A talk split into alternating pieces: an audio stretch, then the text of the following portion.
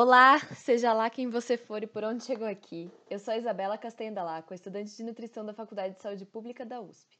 E esse é o Sansars 2020, podcast em que a gente vai destrinchar a alimentação como fenômeno biopsicossociocultural em tempos de coronavírus. Infelizmente, chegamos ao último episódio dessa sequência de quatro, mas tenho certeza de que a gente vai fechar esse ciclo com chave de ouro. Foram três episódios em que conversamos acerca da alimentação como fenômeno biopsicossociocultural, já tendo passado pelo bio com a professora Bárbara Lourenço falando mais sobre o guia alimentar para a população brasileira, pelo psico com o nutricionista César Vicente, lembrando que não existe uma forma única de se alimentar, mas formas diversas e a gente tem que ampliar a lente sobre o indivíduo, compreender suas questões para então se adequar a ele ou ela. Pelo sócio com a professora Fernanda Scagliuzzi, onde a gente colocou em pauta diversas problemáticas a nível institucional que impedem a alimentação de acontecer de forma adequada nesse momento. E hoje, por último, mas não menos importante, eu tenho a honra de conversar com a nutricionista Priscila Sato.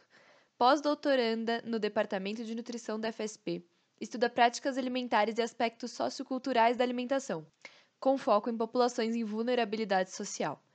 Vamos então conversar sobre como essa situação toda de isolamento vem afetando a esfera cultural da alimentação e da nutrição. Pri, boa tarde. Muito obrigada por ter topado conversar comigo hoje. É, eu queria começar então trazendo o fato de que durante a quarentena a gente percebeu que muitas pessoas foram resgatar suas habilidades culinárias. E eu queria saber se você acredita que isso foi um espaço para resgatar também um pouco da cultura alimentar brasileira. E, paralelamente, quais hábitos alimentares brasileiros você acredita terem sido perdidos ao longo dos anos devido, devido à rotina que a gente tem, que atualmente anda caótica, e que vinhamos levando antes do parar também? Bom, boa tarde, Isa. Muito, muito obrigada pelo convite. Estou super feliz e empolgada de estar aqui. É, acho super legal a ideia do podcast. Espero que, que a conversa fique divertida para o pessoal ouvir. Uh, Bom, eu, eu percebo, e aí acho que eu vou falar até começando a falar, sabe, das coisas que a gente começou a ver em volta, assim, quando começou o isolamento, com a pandemia. É, eu vi bastante, e aí te falo, né, rede social, bastante gente falando de cozinhar, que aí seria um resgate. Eu acho que quando a gente fala das novas formas, né, das mudanças alimentares, por causa da, da globalização, da modernidade alimentar, todas essas é, mudanças sociais, econômicas que teve que afetaram né, nossa alimentação, acho que é fácil de, de pensar e reconhecer, né, numa diminuição do cozinhar é, em casa, comer mais fora, é algo que é muito próximo para a gente, sei que vocês já conversaram antes, é, a gente pensa nos ultraprocessados, em tipos de alimentos que entraram muito na nossa alimentação, que tem a ver com cozinhar menos, com comprar mais comida, eu acho que todas essas Acho que todas essas experiências e, e, essas reflexões que a gente faz sobre alimentação, pensando num contexto de 2019, antes da pandemia, é, são espaços, são temas interessantes para a gente pensar agora, durante a pandemia, porque acabam sendo atravessados, né? São, são temas que já estavam sendo atravessados pelo nosso, nosso estilo de vida, que com a pandemia só acaba reforçando algum, alguns aspectos, né? Não se cria algo completamente novo, mas a gente vê um reforço de algumas coisas. É, e aí eu diria justamente assim dessas práticas, né? Tanto de um fazer comida quanto de comer, escolhas alimentares, acho que eram mudanças importantes, até com quem se come. E, e acho que a pandemia acaba tendo, acabou tendo alguns espaços para alguns resgates, tanto de comidas tanto resgate, né, do que você falou, da tradição, da comida brasileira, mas até também de mais ultraprocessado, sabe? A gente tem uma alimentação que as, esses, duas, esses dois tipos de comida fazem parte, e eu acho que a gente vê os, os dois tipos de comida sendo bastante utilizados e sendo bastante é, presentes por aí. É, não sei se eu estou falando muito. Não, pode ficar tranquila. A ideia é a conversa ter de 30 a 40 minutos, então não precisa se preocupar com o tempo, não. Eu acho que dá tá. para a gente conversar mais em que momentos o, os ultraprocessados seriam teriam um consumo aumentado. Legal, isso é super legal. E acho que tem umas coisas interessantes também que quando você fala né, das mudanças, que é, é, de se imaginar que não foi sempre igual, né? Acho que a gente ainda não tem muito dados sobre isso. Mas assim, comecinho, e aí até experiência própria, acho que quem está ouvindo e você também devem ter suas experiências. Começo da pandemia era uma coisa, a gente tinha algumas expectativas, às vezes mais gás para fazer um pão. Uhum. aí chega assim, seis meses depois, eu, eu criei um levan aqui que eu tô xingando um dia sim, um dia não, ele. Você também vai perdendo é, saco, né, de fazer as coisas, e, e tem essas questões emocionais, acho que tem uma série de coisas que a gente foi vendo mudar, tanto de segurança alimentar, né, de produtos sumirem no começo, é, depois de ficarem muito caros, igual o arroz agora, Acho que o arroz é... apareceu em todos os episódios. e falando de cultura, tem coisas incríveis, né, para a gente discutir essa coisa do arroz, de ser algo que faz muito parte, né, da nossa alimentação, e com aumento de preço, umas coisas descabidas de proposta, né, para contornar isso, de comer mais macarrão, assim, tanto não cabe culturalmente, não cabe no prato, substituindo, e, e nem é mais barato, assim, a pessoa, uhum. É, é interessante como vem, às vezes, umas sugestões de solução tão descoladas da realidade, porque nem de ser mais barato caberia, né? Uhum. É, mas acho que eu acho que ao longo do, do tempo na pandemia foi mudando um pouco. E desde o começo tem relatos de aumento de consumo de, de alguns ultraprocessados industrializados que são comfort food, sabe? Que são essas coisas de comer quando você está, sei lá, quando você quer se sentir melhor. Uhum. E aí isso é um dado dos Estados Unidos, né? Não, não cabe para a nossa realidade o tipo de comida, mas lá aumentou muito, muito, muito a venda daquele macarrão com queijo, sabe? Mac and cheese. Industrializado, acho que estava diminuindo nos últimos anos, e tipo, quadriplicou de uma hora para outra. É, e, e, acho que aqui também tem né, alguns ultraprocessados, é que aí eu não vi com itens específicos, né, mas houve um aumento de consumo, aí também não sei em que momento da pandemia, mas de modo geral houve um aumento de consumo de snacks, de, dessas coisas de lanche, de ultraprocessados, principalmente doces, né, chocolates, principalmente em casas que tem criança, adolescente, e, e, também tem alguns estudos que falaram de ter tido um aumento maior desses tipos de alimentos entre pessoas que, que avaliaram sua saúde mental piorando. Uhum. Porque além tem, tem, tanta coisa, né, para a gente levar em consideração, além é, do querer mais contato com a comida, ou dessa necessidade de se adequar à, à falta de alimentação fora com tanta facilidade, também tem essas necessidades diferentes que a gente vai tendo, até emocionais, que vão transformando um pouco o nosso comer. E para não perder nosso tema de cultura, acho que a gente consegue encontrar isso tanto em algumas comidas né, de infância conhecidas, assim, que tem uma coisa de memória importante para a gente, mas a gente também encontra isso em hambúrguer, né, em, em fast foods que também foram construindo esse tipo de relação, né, de pizza, de algo que, de uma comida que é, traz algum conforto, assim. Sim, eu acho legal até a gente pensar nisso, porque a gente costuma associar o estar em casa ao comer saudável, porque a cozinha está ali disponível o tempo inteiro, então as pessoas vão se aproximar da culinária e, consequentemente, isso vai é, tornar os hábitos daquelas pessoas mais saudáveis, né, os hábitos alimentares. Então, é interessante pensar que muitas vezes a alimentação da pessoa se torna mais ou menos saudável de acordo com a relação que ela tem com a comida, e não uhum. necessariamente com a proximidade da culinária, né? Sim, sim. Não, eu acho super interessante, porque vai ser diferente para as pessoas e, e até acho que é uma coisa que tem me, me reverberado muito é pensado como essas duas essas duas formas de alimentar, se a gente quiser fazer né, uma oposição entre o que é tradicional e o que é ultraprocessado, é, ou que é in natura, que é ultraprocessado, mas pensando em natura mais voltado para essa alimentação tradicional brasileira, é interessante que também dentro de nós cabe esses dois movimentos, esses dois espaços, né? Tem gente que sim, vai comer muito mais um tipo do que outro, mas eu percebo, estando em casa, e acho que estando em casa a gente se depara muito mais com a geladeira, né? Com a cozinha. A gente não está tanto circulando aí, mas o tempo fica muito diferente. E aí é, é mais feijão, é mais comida mesmo feita em casa, mas é também mais chocolate. Hum. É, então, eu acho que é, teve, tem oportunidades e tem espaços, sim, para né, há movimentos de pessoas que acho que vão resgatando e cozinhando e fazendo mais coisa que antes não fazia, com mais contato com a comida.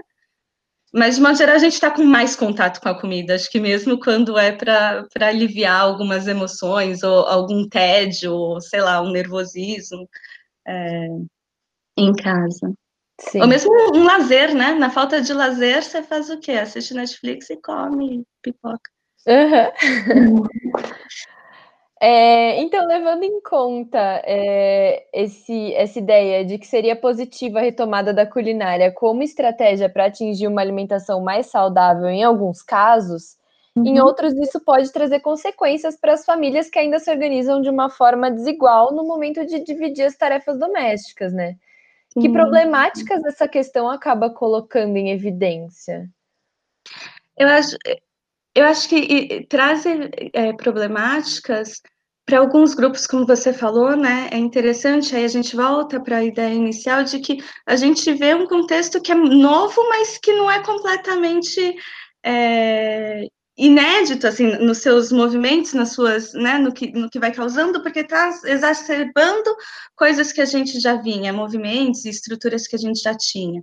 E aí, essa situação que você fala, eu acho que é uma experiência muito importante da gente tocar, lembrar discutir, porque é uma experiência muito diferente de, talvez, né, universitários de classe média em São Paulo, é, pensar em donas de casa é, que cuidam de uma família em algum lugar, né, com renda mais baixa, porque aí tem, ao invés de ser uma oportunidade para fazer o pão, para resgatar é, o cozinhar, que não se tinha tempo, porque se passava o dia na rua, o que você vê é uma situação quase oposta, assim, você eh, de pessoas que estavam em casa e já tinham uma sobrecarga desse trabalho de casa e que agora estão com todo mundo em casa. Então você já tinha que dar conta de limpar e cozinhar, né? Mas agora quando as pessoas e as crianças estão 24 horas, você tem que cuidar das crianças, você tem que cozinhar mais refeições para mais pessoas. E isso sem ter, porque a gente vem, vem, vem vendo e até fazendo um gancho com o que você fala, a gente tem visto transformações na forma de comer, e uma transformação tem sido a mulher ir trabalhar fora sem ter transformação na divisão de trabalho doméstico. Né? Uhum. É, e aí isso continua, né? A gente vê uma sobrecarga enorme dessas mulheres para dar conta dos afazeres que aumentam, dos cuidados que aumentam, inclusive das crianças ou de saúde da, né, das pessoas, e aí vamos entrar na questão da insegurança alimentar de novo, há também um estresse muito maior quando você não tem dinheiro e aí passa a ter menos dinheiro para botar comida para todo mundo comer. Que essa é outra preocupação e é uma, um outro problema, né? E aí, olha como a gente novamente está falando de saúde mental e alimentação, só que agora por outros, por outros caminhos. Sim. Né? Eu até conversei bastante sobre isso, bastante não porque a gente se segurou para não, não atropelar o seu tema, mas uhum. com, a, com a Fernanda, porque a gente pincelou um pouco a ideia de que agora a mulher, além de ter um. não tem mais uma jornada dupla de trabalho, né? O tripla. Ela agora tem uma única jornada extremamente densa e uhum. tudo fica na mão dela. É, o que eu ia falar? Ah, e, e, também se evidencia nesse momento que o, o direito a uma alimentação adequada e saudável, ele não está assegurado 100% do tempo, né? Que por uhum. mais que existam políticas que, que deem base para que isso aconteça, nem sempre a gente tem esse direito assegurado. E é interessante pensar em questões institucionais que poderiam ser modificadas para que a gente pudesse ter isso em próximo momento, né? De uhum. necessidade. Sim.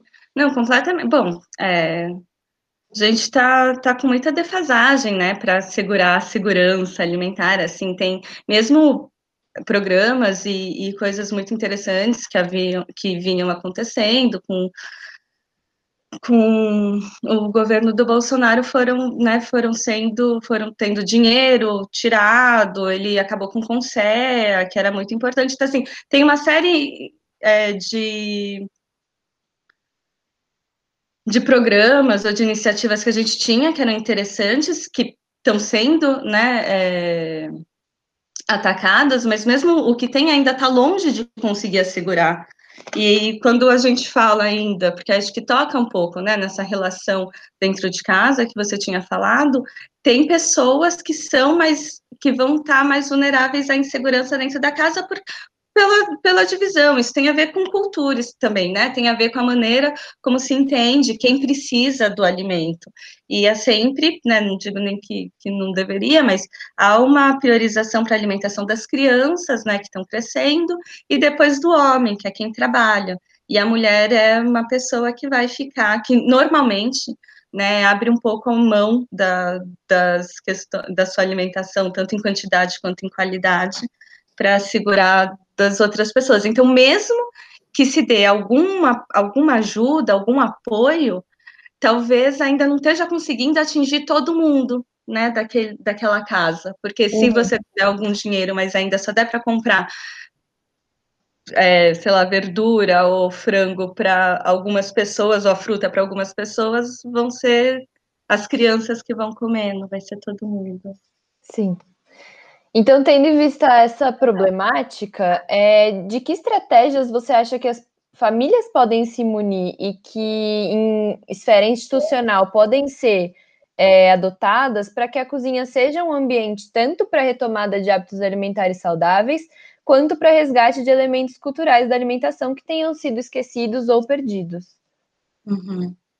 Ah, isso, isso é difícil. Mas, ó, Estou é, pensando em algumas coisas. Eu acho que é, eu acho que há um papel muito importante é, institucional e de governo, sabe? Eu acho que é, é muito complicado é, responsabilizar indivíduos. E a gente está falando, né, de como na vida e, e nas relações que, que as pessoas têm pode ser uma sobrecarga muito grande ter que cozinhar, para todo mundo, ainda mais preparos longos, assim, as mulheres com quem eu faço entrevista, muitas usam, cozinham todos os, os dias, mas aí usam alguns elementos para facilitar, para ser mais rápido, sabe? Molho uhum. de tomate pronto, é, calabresa em vez de, de carne, porque demora a descongelar a carne, tem que fazer no dia seguinte.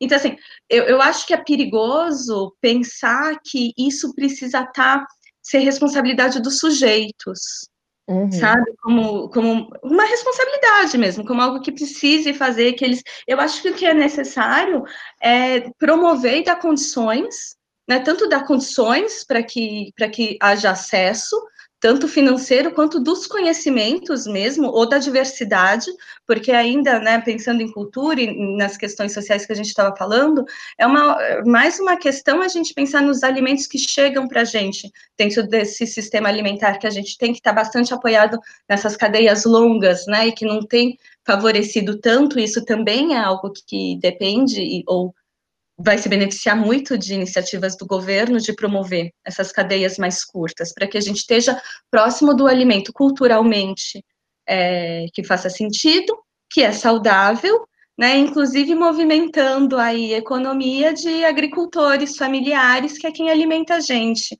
Sim. ao invés de, de empresas né, enormes de alimentos. Uh, mas aí eu, eu acho que então depende, né, de conseguir dar acesso, tanto financeiro quanto físico, a alimentos de qualidade que façam parte da nossa cultura, quanto também de, e eu acho isso importante, e é difícil de fazer, mas a gente precisa ter reconhecimento e valorização desses, desses alimentos e dos aspectos culturais da nossa alimentação. E a gente valoriza e reconhece isso quando o Alex Atala está falando. Sabe, a gente valoriza a, a gastronomia francesa. Então, é uma questão de discurso mesmo, de constru, construir esse discurso, de construir é, sabe, não, não, acho que seja fácil, não, mas é de ter gente sendo representada, comidas sendo representadas de maneira linda, que você conheça e fala, nossa, eu quero conhecer mais e quero resgatar, comer a galinha caipira, sabe? Sim. Não precisa ser o, o tacacá no Pará, que é super longe, uhum. mas que a gente possa é, também conseguir ter esses discursos que valorizem e que deem vontade, que, deem, que tragam um sentido, né, que consigam resgatar o sentido do, desses, dessas preparações. Sim. Eu acho muito louco também que nesse momento ainda o, o guia vem sendo ameaçado e a gente vê como que é o lobby em cima da, da, da alimentação saudável e que a gente poderia estar nesse momento valorizando um produtor agrícola de agricultura familiar, né? Então, e, e, por exemplo, a questão, voltando na questão do arroz também, um dos únicos que não subiu o preço foi o arroz de produção orgânica dos assentamentos do MST. Então, uhum. a gente acaba desvalorizando uma produção que, em um momento de insegurança alimentar, pode ser um auxílio, né? E, é, valorizando a, a, produção agrícola de, de, monocultura, dessa questão toda de, que, que acaba deixando de lado a cultura mesmo, né? Uhum. Não, totalmente. E acho que a, a, uma coisa que me fez pensar isso que a gente está falando, eu, nunca, eu nem tinha pensado antes, mas acho que tem uma coisa que pode ser tão interessante da gente ir resgatando, aí como, como sociedade, sabe? Novamente, não acho que seja uma coisa individual, assim, mas assim, de, de conseguir, nesse contexto urbano, São Paulo ainda, que nem é um lugar que tem é, talvez tantos pratos, sabe, típicos. E eu sinto às vezes que tem muita muita valorização das histórias de outros lugares que a gente acaba tendo. E, e essas são as comidas que a gente come para se divertir, né? Para ter bons momentos. E é, porque essas histórias também fazem os bons momentos, também trazem valor para a comida. Então, acho que há possibilidade, talvez, de fazer isso de maneira semelhante, com coisas que resgatem a nossa própria história. E acho que deve ter um potencial enorme também de prazer, uhum. né? Também, porque aí ainda mais vai ser nosso. Acho que poderia ser um espaço muito interessante também de ter essa valorização, para que não seja algo só pela saúde, não é tipo que é pela saúde porque vai te fazer bem, é porque faz parte da nossa identidade, né? E é um, talvez seja uma expressão que a gente nem sempre esteja se apropriando, e há muitas, muitos aspectos bons nisso, tanto de preservação da, da cultura, quanto de, de uma questão de saúde, quanto mesmo de fazer dinheiro chegar para quem está ainda mantendo, né, as comidas que, que, fazem parte da nossa história. Enfim, quando a gente fala dessas pessoas, certamente a gente não está falando da Nestlé, é, uhum. a gente está falando dos pequenos produtores e, né, ou, ou dos, dos, locais que fazem, que produzem comida que não é congelada, que é na Sim. cozinha ainda. E que sofreram tanto nesse momento agora. Né? É, é. É, acho que é um momento muito importante mesmo da gente fazer esses resgates de valorização, porque há também uma necessidade econômica, né? Há também uma questão de onde a gente está pondo dinheiro nesse momento em que um monte de lugar está fechando e não está tendo dinheiro, ao passo que os bilionários estão ficando ainda mais bilionários. Uhum. Então, ainda te, é, é, difícil se prender só à cultura, porque está meio ligado, né? São, é. A alimentação como essa ideia de escolha ética, política, acaba que a gente resolve, a gente pode estar tá resolvendo falar de cultura e o quanto isso é importante, mas a gente está se posicionando em relação a muitas coisas. Exato, isso. sim.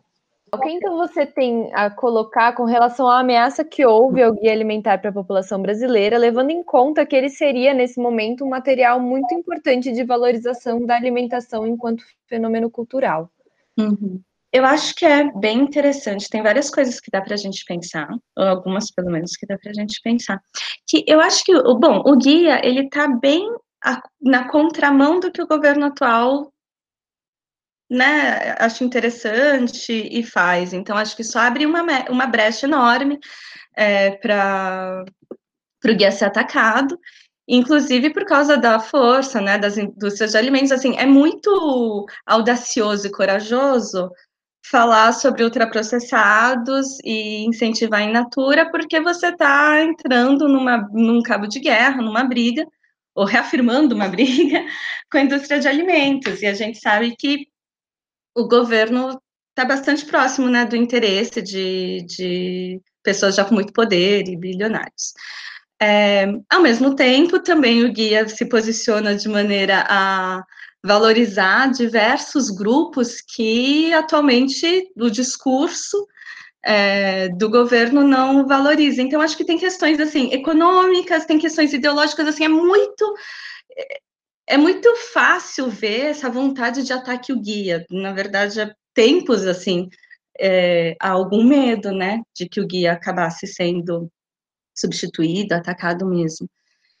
É, e aí, acho que num, nesse momento, certamente, o guia é um ótimo, é um, um, uma ferramenta muito importante, e esses ataques fazem com que a gente, né, na nutrição, em outras áreas, consiga falar ainda mais do guia, então que ele tenha mais força ainda, porque se ele for atacado e deixar de ser tocado, tipo, a gente vai continuar usando, uhum. mas pensando em, em cultura, eu acho que tem até uma coisa interessante que teve, tem uma, ai, agora Isa, talvez se, se eu falar besteira a gente possa com, corrigir depois, mas teve uma associação, teve, né, um grupo de acadêmicos que assinou uma carta, que assinou uma discussão, pelo menos, de mudança do guia, que são pessoas da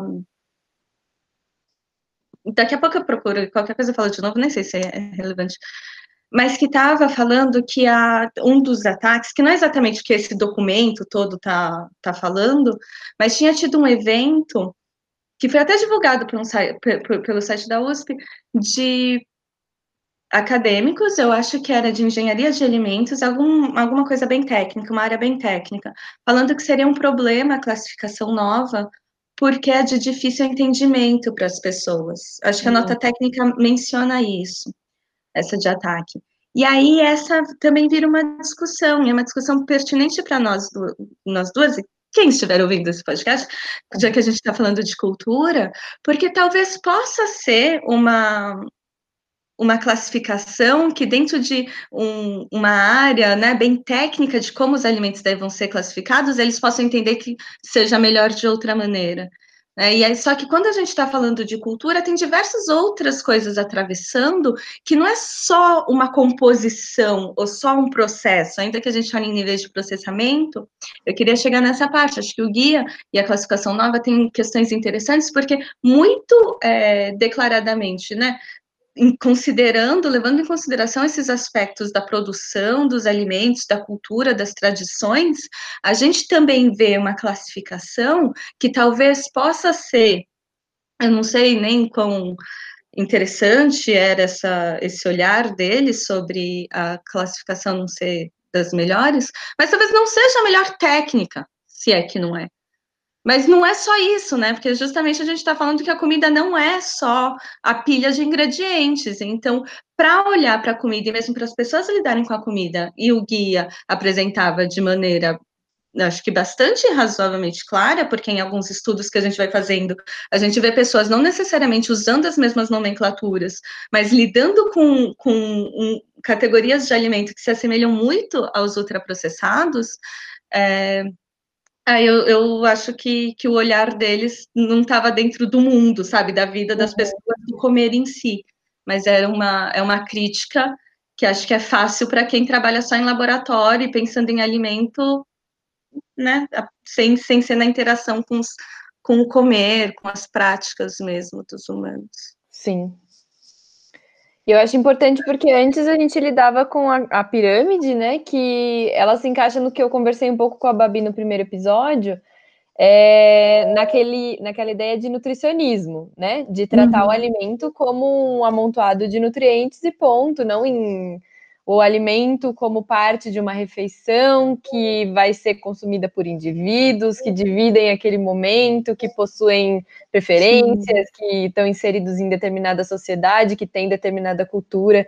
E eu acho que é, é até por isso que é muito legal a gente poder fechar com você, para a gente poder ligar todos esses pontos que foram conversados agora e entender que não, aquele indivíduo não está isolado é, de uma cultura, ele não está isolado de, de, circunstâncias sociais e nem de circunstâncias é, biológicas. Tipo, a gente não vai olhar para ele como um ser fragmentado e, e, em um problema de saúde ou fragmentado.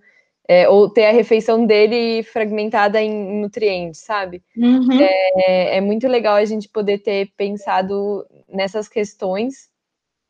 E você tem mais alguma coisa a acrescentar? Não, só queria é, fazer um comentário sobre o que você falou, que acho muito interessante. Nós não somos fragmentados, você não vai olhar para a alimentação de um indivíduo fora da cultura, como você disse, mas até você nem vai olhar para a cultura isolada, porque aí tem a ver com o que a gente estava falando. Assim, a gente tem práticas alimentares que são culturais e tradicionais.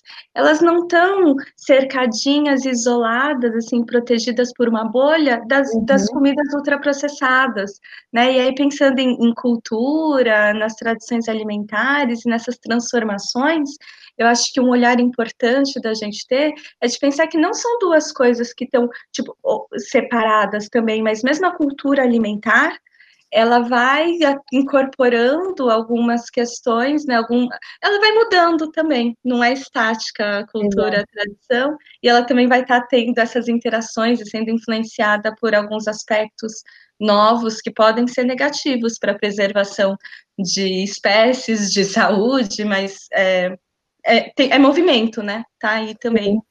Não, e por, por ter essa potência de transformação, é que a gente também disputa né, esses espaços ou esses discursos, esses essas vozes que vão afetar a nossa alimentação ou não. Por isso a gente quer falar mais alto do que a Nestlé, do que a empresa de, a indústria de alimentos, sabe? porque elas uhum. estão ali gritando. Então há um espaço de disputa. Uhum.